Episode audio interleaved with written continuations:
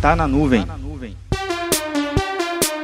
É muito comum no dia de hoje a gente receber uma matéria falando sobre um vazamento de dados, seja de uma empresa de redes sociais, ou uma de produtora de vídeos, ou de streaming de música, não importa qual o segmento. Isso é até comum.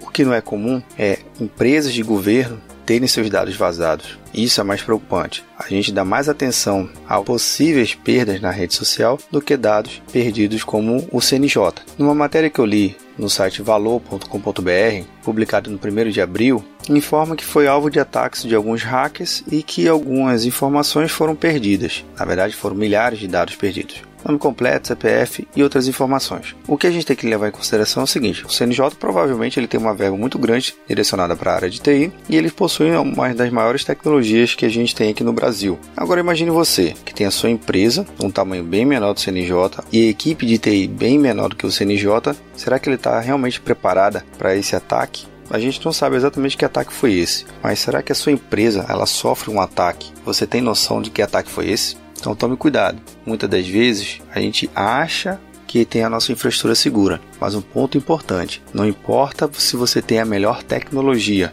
o melhor firewall, o melhor antivírus, os melhores equipamentos na área de segurança.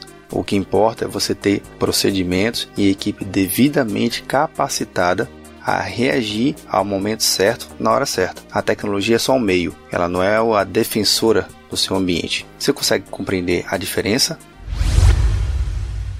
Meu nome é Vinícius Perro do Papo Cloud e esse é o Tá na Nuvem. Acesse papo.cloud para esse e outros conteúdos.